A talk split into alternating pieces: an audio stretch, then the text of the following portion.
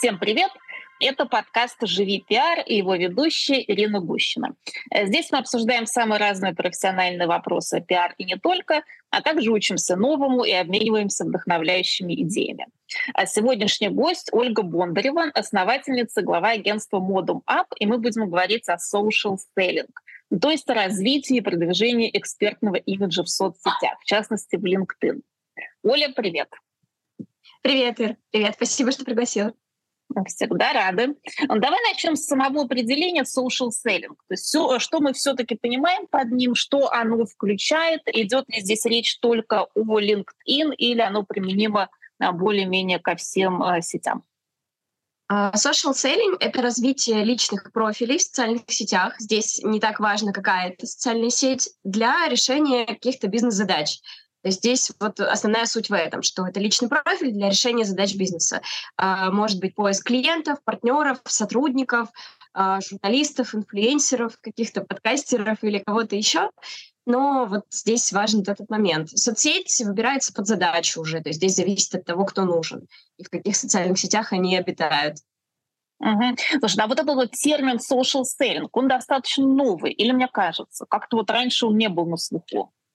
Ну, впервые о social-селлинге заговорили примерно в 2011 году, но это было в США, то есть уже ему больше 10 лет этому термину.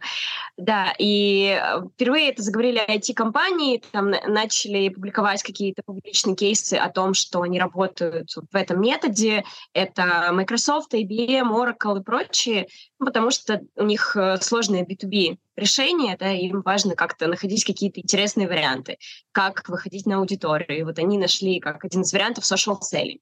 Но такой расцвет именно произошел, конечно, во время пандемии когда закрылись каналы офлайновые, да, мероприятия закончились, и social selling, конечно, он вот раньше, если до этого ну, как-то так вяло текущий, воспринимался как какой-то дополнительный канал, кто-то использует, кто-то нет, все понимают, что да, важно выходить в соцсети, но так э, не, не чувствовали это еще просто на своей шкуре, а вот во время пандемии прямо это стало очень больной темой, и почувствовали, что, блин, надо, надо.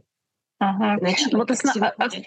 ага. вот основная масса твоих э, клиентов, вот те, кто обращается uh в агентство, они приходят за social selling э, все-таки на каких платформах, в каких соцсетях в основном? У нас сейчас в основном, э, ну, главный наш сценарий — это выход на какие-то новые рынки. То есть это компании с русскоязычными обычно э, основателями, да, с какой-то историей, связанной с Россией, и они хотят выходить на новые рынки. И поэтому, э, если это выход на новые рынки, то чаще всего основная здесь площадка — это LinkedIn, и дополнительные могут быть под задачу в зависимости уже от, от задачи. Может быть Twitter, э, может быть, могут быть мессенджеры, да, например, WhatsApp тот же или какие-то другие площадки. Но LinkedIn здесь основной. Ну и второй сегмент, и таких сейчас клиентов меньше приходит, которые хотят внутри России да, развиваться в социальных сетях, привлекать тоже B2B клиентов. Здесь у нас микс между LinkedIn и российскими площадками, потому что они, в принципе, тоже работают, но не так, не так эффективно, как хотелось бы. Uh-huh. Давай поговорим о social selling в LinkedIn, потому что кажется, что эта тема Тема интересна очень многим, э, в том числе слушателям нашего подкаста и членкиням нашей ассоциации, а, но тем не менее они не так много знают. То есть с чего начать э, строить свой успешный экспертный профиль в LinkedIn? Может быть, там первые три-четыре шага, которые нужно сделать? Угу. Ну, сначала я бы начинала вообще с определения задачи, да, то есть для чего, какая цель Э, какие задачи вы хотите решить с помощью social selling, потому что э, от того, зачем вы это делаете, да, и какая у вас итоговая цель, э, зависят и платформы, и подходы, и какие-то механики, которые вы будете использовать. Потому что, например, проект а, где мы развиваем личный профиль руководителя для задач нетворкинга да, на каком-то целевом рынке, например, и ну, какого-то бренда awareness на этом рынке, он очень сильно отличается от проекта, где у нас задача основная лидогенерационная, или от проекта, где у нас основная задача — это вообще привлечение сотрудников и HR-бренд. Это три разных э, проекта. И поэтому здесь, конечно, первое — это целеполагание — а потом, когда вы уже определились с целью и задачами, которые вы будете решать, э, дальше уже нужно, конечно, сначала подготовить social selling стратегию. Она включает в себя пять блоков. Первый блок — это позиционирование. Нужно продумать, как э, вы будете себя ну, вести в социальных сетях, как будете выглядеть, вообще какую идею вы будете транслировать. На основе этого готовится контент-план, да, чтобы транслировать тот контент, который актуален и ваши задачи, и целевой аудитории. Параллели мы ведем рост целевой аудитории, и Здесь тоже нужно заранее подготовиться, продумать какие-то, э, допустим, где, кто нам нужен, как мы будем искать этих людей. И могут, может быть, это какие-то фильтры LinkedIn Sales Navigator, может быть, это какие-то внешние списки. Затем э, взаимодействие с этой аудиторией. Здесь мы тоже продумываем, как мы будем с ней взаимодействовать. Там, комментирование, лайки, какие-то подтверждения навыков, нетворкинговые скрипты э, тоже заранее готовим. И затем уже, если есть задача какая-то прикладная типа лидогенерации, генерации, да, то здесь уже механики лидогенерации тоже продумываем, какие они будут, и, собственно, когда уже подготовлен некий алгоритм действий, да, уже по вот этим пяти этапам, тогда можно запускаться и, и действовать. Угу. Знаешь, вот есть ощущение, что а, построение эффективного а, собственного бренда в LinkedIn — это задача, требующая очень много усилий, времени а, и чуть ли не ежедневной работы. А вот так ли это? Действительно ли нужно ежедневно а, идти в LinkedIn и что-то там делать, или достаточно несколько раз в неделю? То есть есть ли какая-то эффективная частота? Желательно, желательно, конечно, да, ежедневно хотя бы полчаса тратить на LinkedIn, а, потому что, конечно, за счет именно дисциплины, да, за счет системности здесь и получается эффект. Это не значит, что нужно каждый день публиковать пост, это не так, потому что ну, каждый день какой-то качественный контент вы вряд ли сможете родить, и он будет интересен аудитории. Это можно делать реже, допустим, там один-три раза в неделю. А остальное время нужно тратить на, допустим, добавление новых людей, чтобы расширялся ваш нетворк, на взаимодействие с этими людьми, на переписки. Потому что на самом деле ключевое в LinkedIn — это личные переписки. И большинство ваших целей можно достичь как раз вот за счет э, того, что вы начинаете общаться именно лично с какими-то нужными вам интересными людьми. А контент, он больше поддерживает, да, такой образ, помогает как-то mm. показать, uh-huh. что вы настоящий человек, и какие-то ваши интересы, и вашу экспертизу. Но, конечно, основное все прикладное, связанное с бизнесом, происходит в личных сообщениях в основном. Угу. Ну, то есть это даже не комментарии под э, постами других людей, а именно вот э, личная переписка в мессенджере в, в LinkedIn. Да, но комментарии, они тоже нужны, потому что если вы комментируете, то потом вам легче перейти уже в личную переписку, да, с человеком строятся отношения, но в итоге, да, рано или поздно нужно перейти, конечно, в личную переписку, и если ваша задача, например, лидогенерация, то предложить, э, например, созвониться, встретиться, обсудить задачу, или какие-то у вас могут быть другие да, цели, то тоже можно здесь в личной переписке их озвучить. Но если человеком предварительно как-то, допустим, мы попереписывались в комментариях, там как-то друг друга э, полайкали, какое-то было более легкое взаимодействие, это, конечно, помогает, потому что это уже не воспринимается как какой-то спам, такой холодный заход. Человек лучше отвечает на это. Угу. Скажи, а сколько вот нужно заложить времени на построение вот этого а, эффективного имиджа, да, на наращивание аудитории, на строительство вот всех этих э, социальных связей, полгода, год, сколько обычно уходит на эту задачу?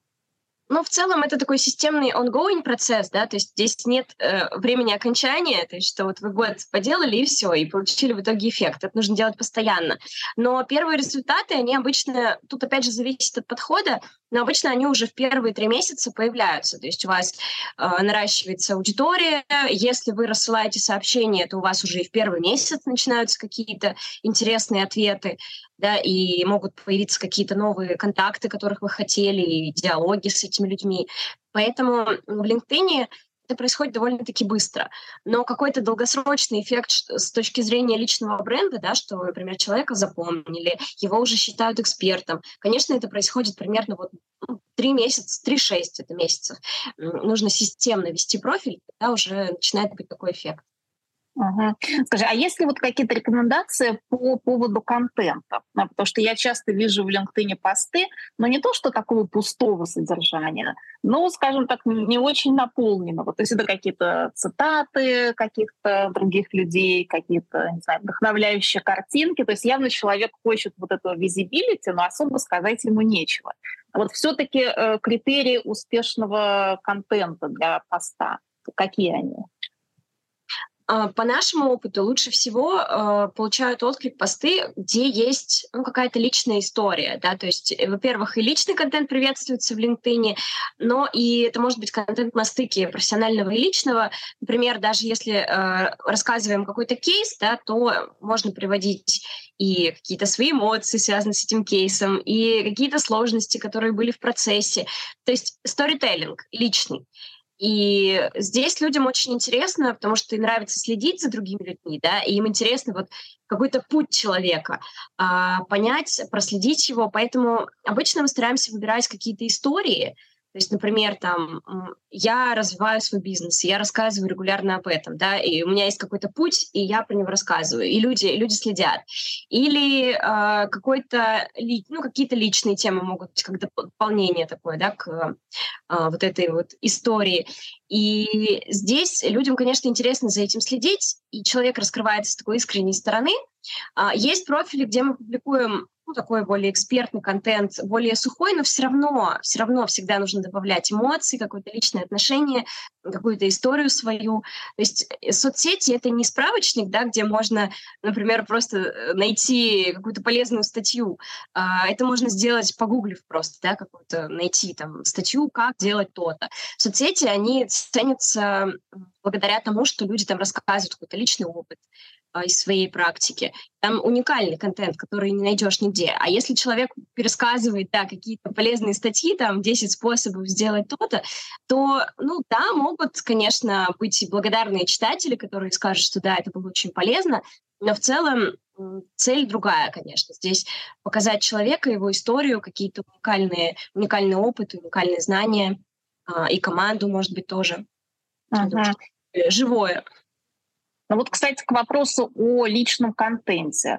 А, есть ощущение, что в LinkedIn в основном люди все-таки э, пишут про работу, делятся какими-то новостями, касающимися а, их профессиональной деятельности. А все-таки насколько уместны фотографии семьи, собачек, сколько процентов от общего контента допустимо вот для такого рода контента? В целом уместно это как раз произошло во время пандемии, такой произошел переход. Если раньше это была на 100% деловая соцсеть, и личный контент, он скорее воспринимался так странно, что, что почему это здесь, то э, во время пандемии, видимо, людям как-то стало не хватать вот какого-то человеческого контакта друг с другом, и они стали публиковать личный контент в LinkedIn. А, единственное, что да, все-таки деловой контент преобладает, а личный контент, он может занимать ну, где-то 10-20% от общего э, количества постов. Например, если вы публикуете по минимуму, у вас э, один пост в неделю, то вы можете публиковать, например, один пост в месяц личный. Если чаще, uh-huh. то можно уже чуть побольше, в зависимости uh-huh. от того, как часто вы публикуете.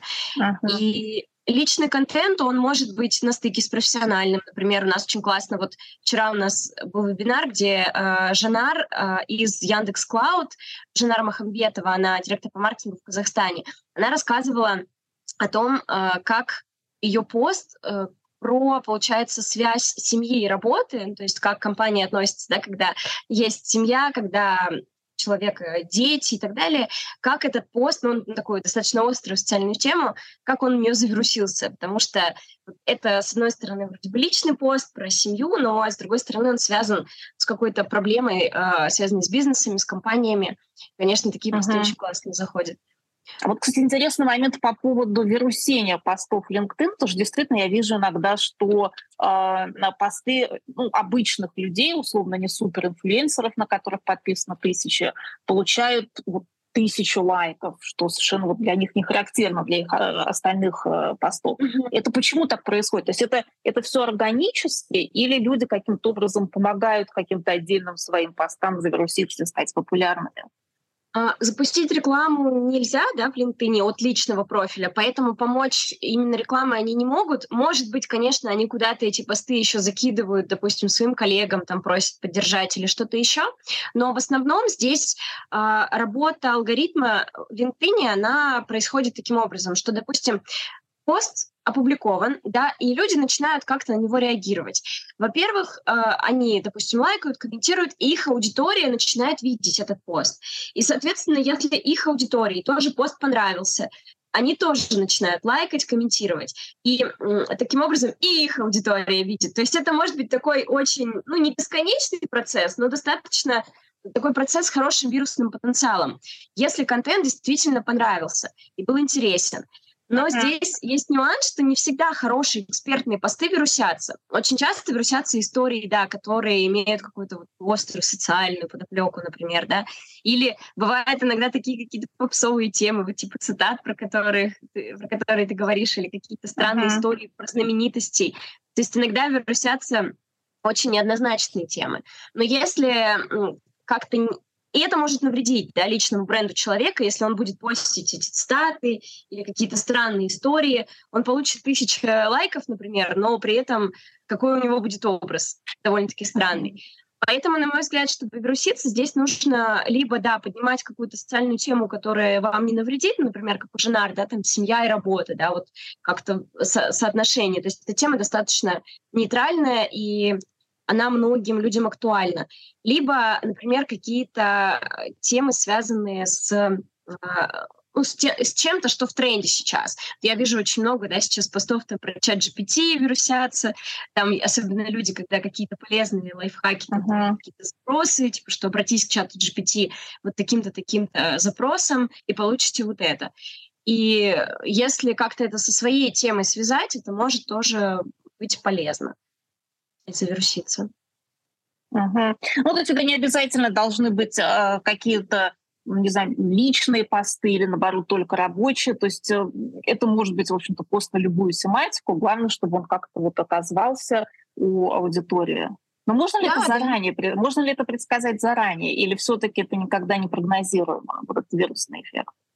Это сложно прогнозировать. Э, понятно, что да, если вы, например, публикуете на какие-то темы, которые хайповые, да, вирусные, сейчас актуальные, очень острые, то вероятность выше.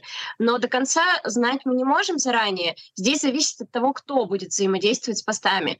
Потому uh-huh. что, например, если это какой-то инфлюенсер заметит uh-huh. ваш пост и, например, пролайкает, прокомментирует, то там сразу его, например, там 50 тысяч подписчиков, они это увидят, и сразу он завершится быстрее, соответственно. Если же, например, э, этого не случится, то он может медленнее завершиться. То есть здесь зависит очень сильно еще от аудитории, поэтому вот наша рекомендация, одна из, это в том числе добавлять инфлюенсеров из, э, допустим, сферы человека, который развивает свой профиль, и, и с ними строить отношения. Нужно первому их комментировать, лайкать, с ними как-то общаться. Тогда они будут тоже это делать. Uh-huh. Потому что иначе, ну с чего бы вдруг какой-то инфлюенсер стал лайкать, э, например, мой пост, да, если я с ним не знакома, если я с ним не общаюсь.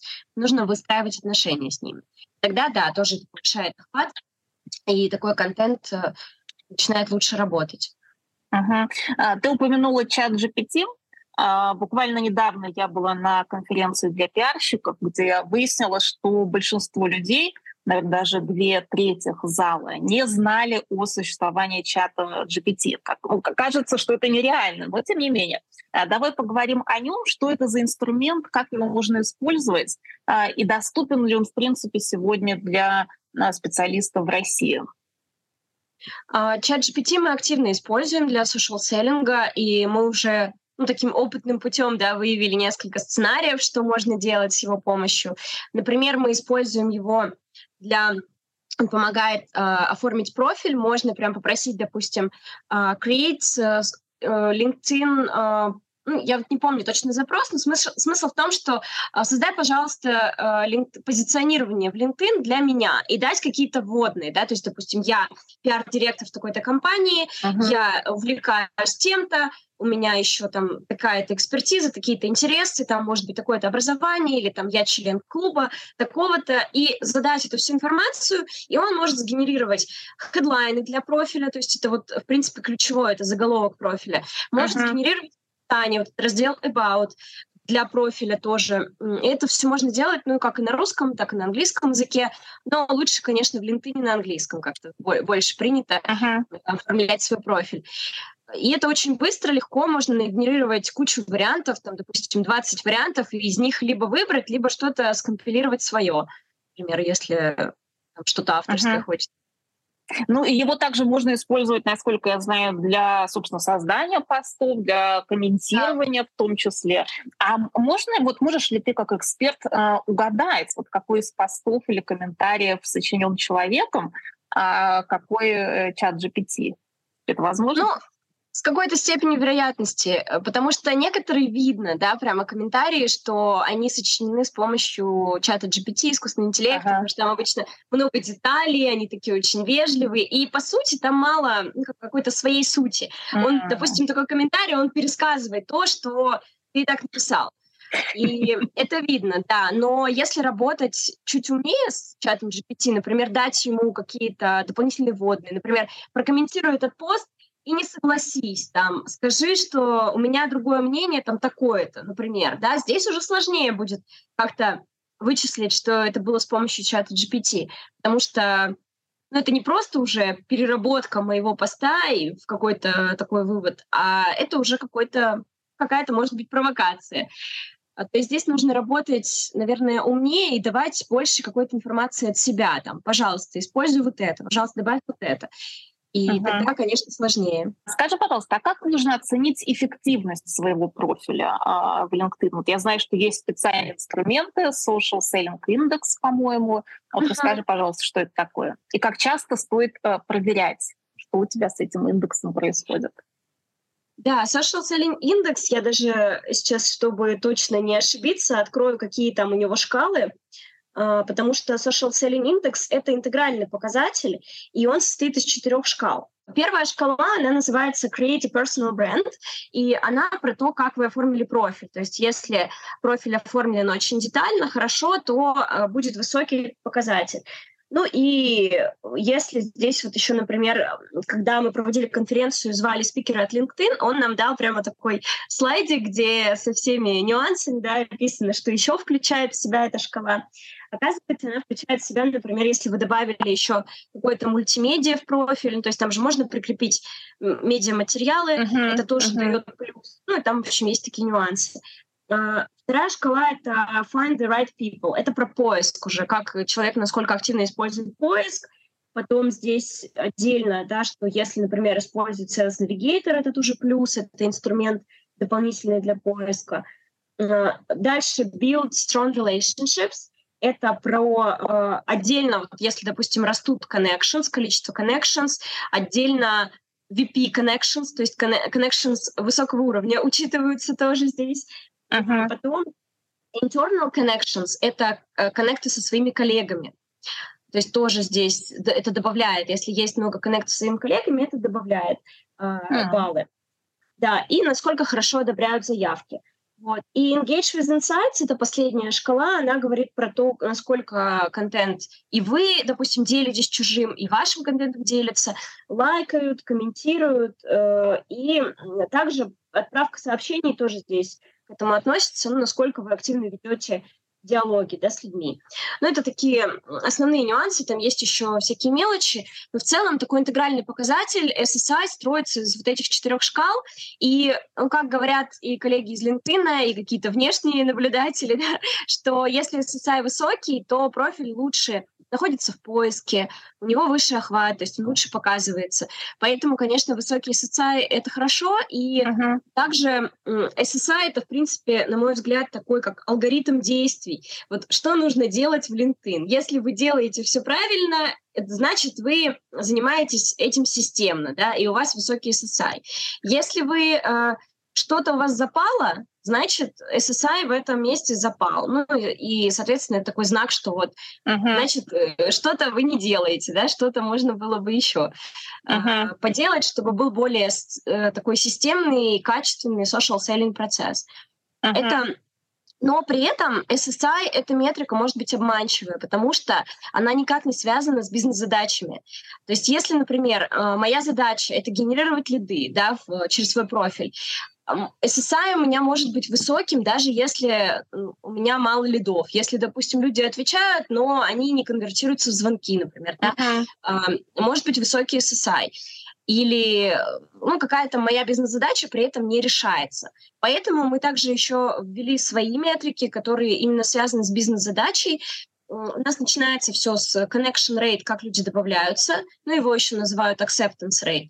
Uh-huh. Response rate или reply rate, как люди отвечают.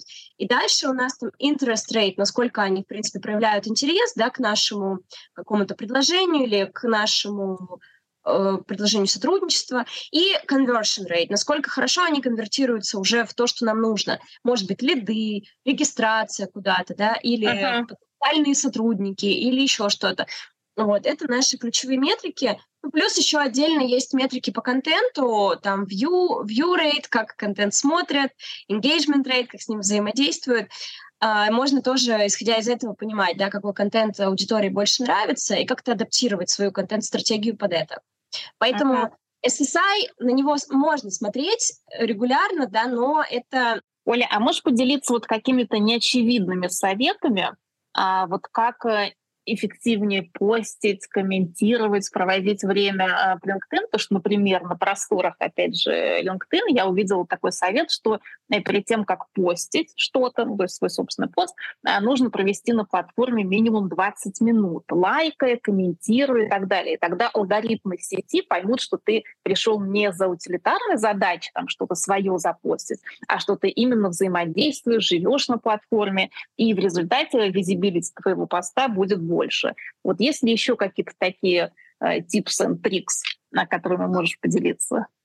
Я к этим tips and tricks отношусь, конечно, немного скептически, потому что, да, ну, потому что официально это никак не подтверждено, это наблюдение каких-то людей, и это чем-то мне напоминает, ну, какое-то такое магическое мышление, да, когда люди вот сделай там три раза по три секундам uh-huh. и получишь высший охват. Поэтому я этому не очень верю, ну, потому что опыт противоречивый, да, например, в одном аккаунте он подтверждается, в другом аккаунте он опровергается, да, и так это касается большинства лайфхаков, которые, о которых пишут. И они не всегда работают, то есть где-то uh-huh. работают, где-то нет. Поэтому здесь точно сказать нельзя, что вот есть какие-то лайфхаки, там надо постить, не знаю, по средам там в 12 часов дня, например, хотя есть такие тоже от экспертов исследования, что по времени постинга, по дню недели так далее. Здесь я бы все-таки лучше ориентировалась на ваш опыт, то есть смотри, смотреть, тестировать, да, как конкретно ваша аудитория реагирует, и когда, ну, смотреть просто на аналитику, смотреть на данные, да, и, и решать дальше, что делать. А с точки зрения эффективности здесь просто важно помнить, что просто бродкастинг контента это не работает. Надо с людьми взаимодействовать, надо обязательно их комментировать, надо обязательно их лайкать, но комментировать важнее. Нужно обязательно вести переписки. А, здесь, если, например, нет лидогенерационной цели, можно придумать какой-то нетворкинговый скрипт на знакомство с человеком. Uh-huh. Рассказать о себе, попросить его рассказать о себе, например. А, это важно, это даже важнее контента, все вот эти вещи, комментирование, uh-huh списке. То есть взаимодействие, любое социальное да. взаимодействие, оно важнее, чем просто постинг. Да, да, да. И тогда как раз и, и начнет буститься активно. За счет э, комментариев придут входящие заявки, за счет переписок придут какие-то значимые диалоги с людьми, да, уже осмысленные, uh-huh, uh-huh. которые могут быть полезны для человека лично или там, для бизнеса. Тогда это будет работать. А, ну и понятно, что контент тоже мы стараемся подбирать какой-то более интересный, да, изли, чтобы был личный опыт, чтобы раскрывать как-то человека. Но, опять же, если э, человек, э, например, взаимодействует да, с кем-то, комментирует других людей, то его контент будут комментировать. Даже если он может быть средненький, uh-huh. но за счет того, что вот он выстроил отношения, этот контент будет, будет получать более высокий охват. Давай поговорим немного о корпоративной стороне вопроса, о корпоративных профилях э, в LinkedIn. Ну, не только в LinkedIn, uh-huh. может быть, и в других сетях тоже. А как, на твой взгляд, помочь культуре social selling развиться в компании. А, я не знаю, честно говоря, как сейчас, но вот раньше в больших корпорациях были э, очень строгие гайдлайны по поводу поведения в соцсетях. Э, сотрудникам практически запрещалось э, рассказывать что-то, касающихся и их компании. А, были, опять же, там очень жесткие регламенты, что можно, что нельзя, на какие картинки можно, какие нельзя. То есть в целом это не поощрялось. Вот на твой взгляд сейчас изменилась эта ситуация? Развиваться. То есть компании в большей степени настроены на то, чтобы дать свободу своим сотрудникам в сетях и, может быть, даже сделать их амбассадорами? Или все-таки вот эти опасения э, все еще сильные? двояко здесь, то есть и хочется, и хочется в то же время. Да-да-да, потому что, с одной стороны, компании уже почувствовали бенефит от того, что сотрудники активны в социальных сетях, потому что множество исследований, ну и, в принципе, опыт компании говорит о том, что сотрудникам, ну, в принципе, профилям людей им доверяют больше, да, чем профилю компании, чем какому-то бренду абстрактному. Все-таки нужна персона. Человек так устроен, что он uh-huh. доверяет больше людям. И это работает лучше. Это уже, в принципе, все поняли. Поэтому, с одной стороны, видят, конечно, в этом бенефиты и запускают программы Например, там я, когда в Microsoft работала, я запускала программу Employee Advocacy. Сейчас мы с клиентами, э, с некоторыми это делаем, да, что, вот, допустим, собрать сотрудников, обучить их, делать какие-то веселые механики там, с рейтингами, с какими-то э, квизами, чтобы они были более активными в социальных сетях и мотивировать их это делать.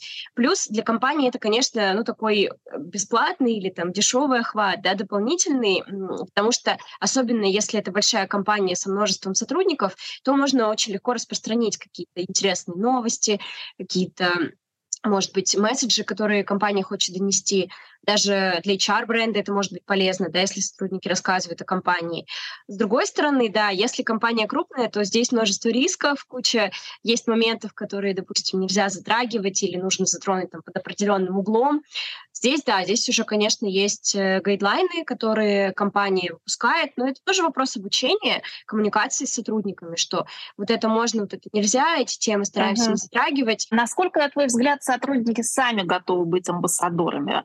А, потому что одно дело постить э, какой-то контент, касающийся тебя самого, твоей семьи, каких-то твоих интересов, а совсем другое писать что-то о своей компании. То есть люди, в принципе, хотят это делать или в большей степени не очень готовы.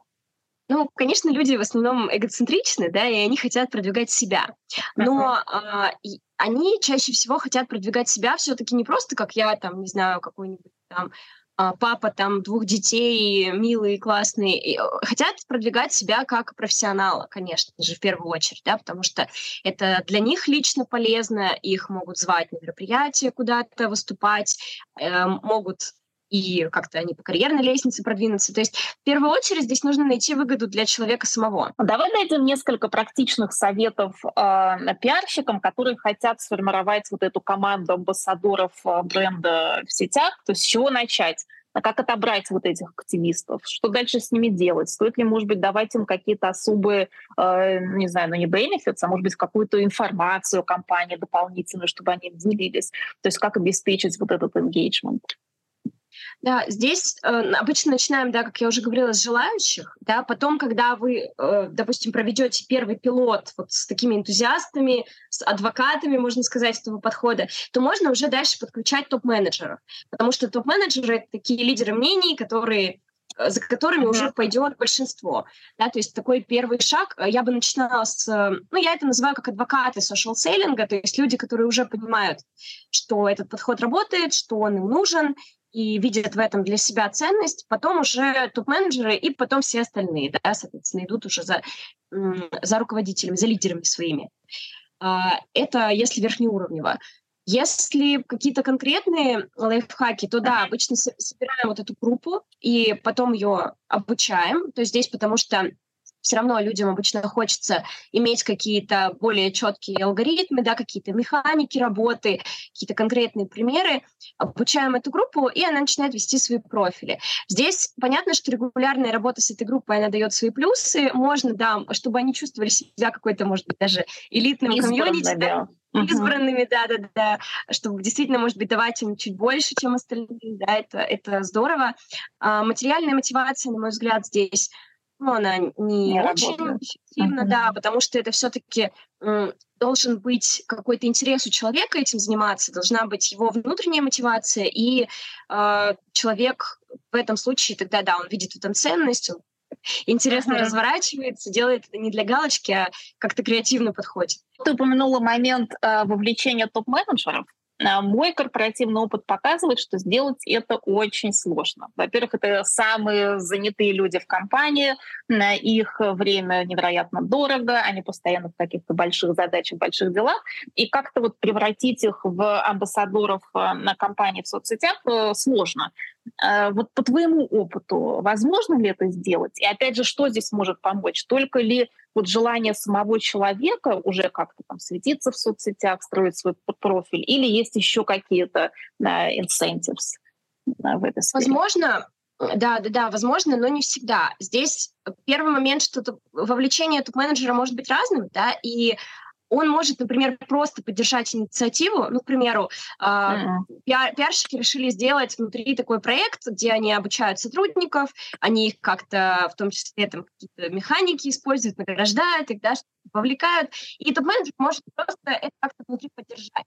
То есть mm-hmm. где-то выступить, рассказать, или там где-то в письме это отдельно подсветить. Это минимальная поддержка, да, которую может менеджер сделать, уже показав, что вот одобряем, давайте двигаться, uh-huh, это важно. Uh-huh. И многие сотрудники, они уже заметят это и ну, как-то поймут, что это значимая часть работы. А в идеале, конечно, да, нужно, чтобы топ-менеджер тоже становился публичным, тоже своим примером показывал, что надо вести свой профиль. Обычно самостоятельно, конечно, это так не работает. Они этого делать не будут. Времени нет, нет uh-huh. абсолютно, и, наверное, желания, это не в приоритете у большинства топ-менеджеров. Поэтому здесь нужна помощь, либо какая-то внутренняя команда, которая будет помогать вести профиль, либо внешняя команда, ну, как мы, допустим, как агентство, да, мы этим занимаемся, работаем с топ-менеджерами, uh-huh. чтобы кто-то помогал, например, на основе интервью готовить контент, да, помогал добавлять этих всех людей, писать какие-то черновые сообщения, комментарии, чтобы топ-менеджер мог просто сказать ок, не ок, там, отправляем, не отправляем, uh-huh, uh-huh. публикуем, не публикуем, или даже, может быть, у него есть какое-то доверенное лицо, которое за него может это сделать, сказать, uh-huh. что да, это окей. И как-то максимально облегчить жизнь человеку, чтобы он тратил на это меньше времени. Оля, спасибо тебе большое. Было невероятно интересно и полезно. А, я спасибо. думаю, что встретимся еще не один раз и не один раз обсудим LinkedIn и другие сети, может быть. Спасибо. Да, спасибо тебе, спасибо, очень крутые вопросы. Спасибо. Счастливо. Пока. Давай, пока, пока.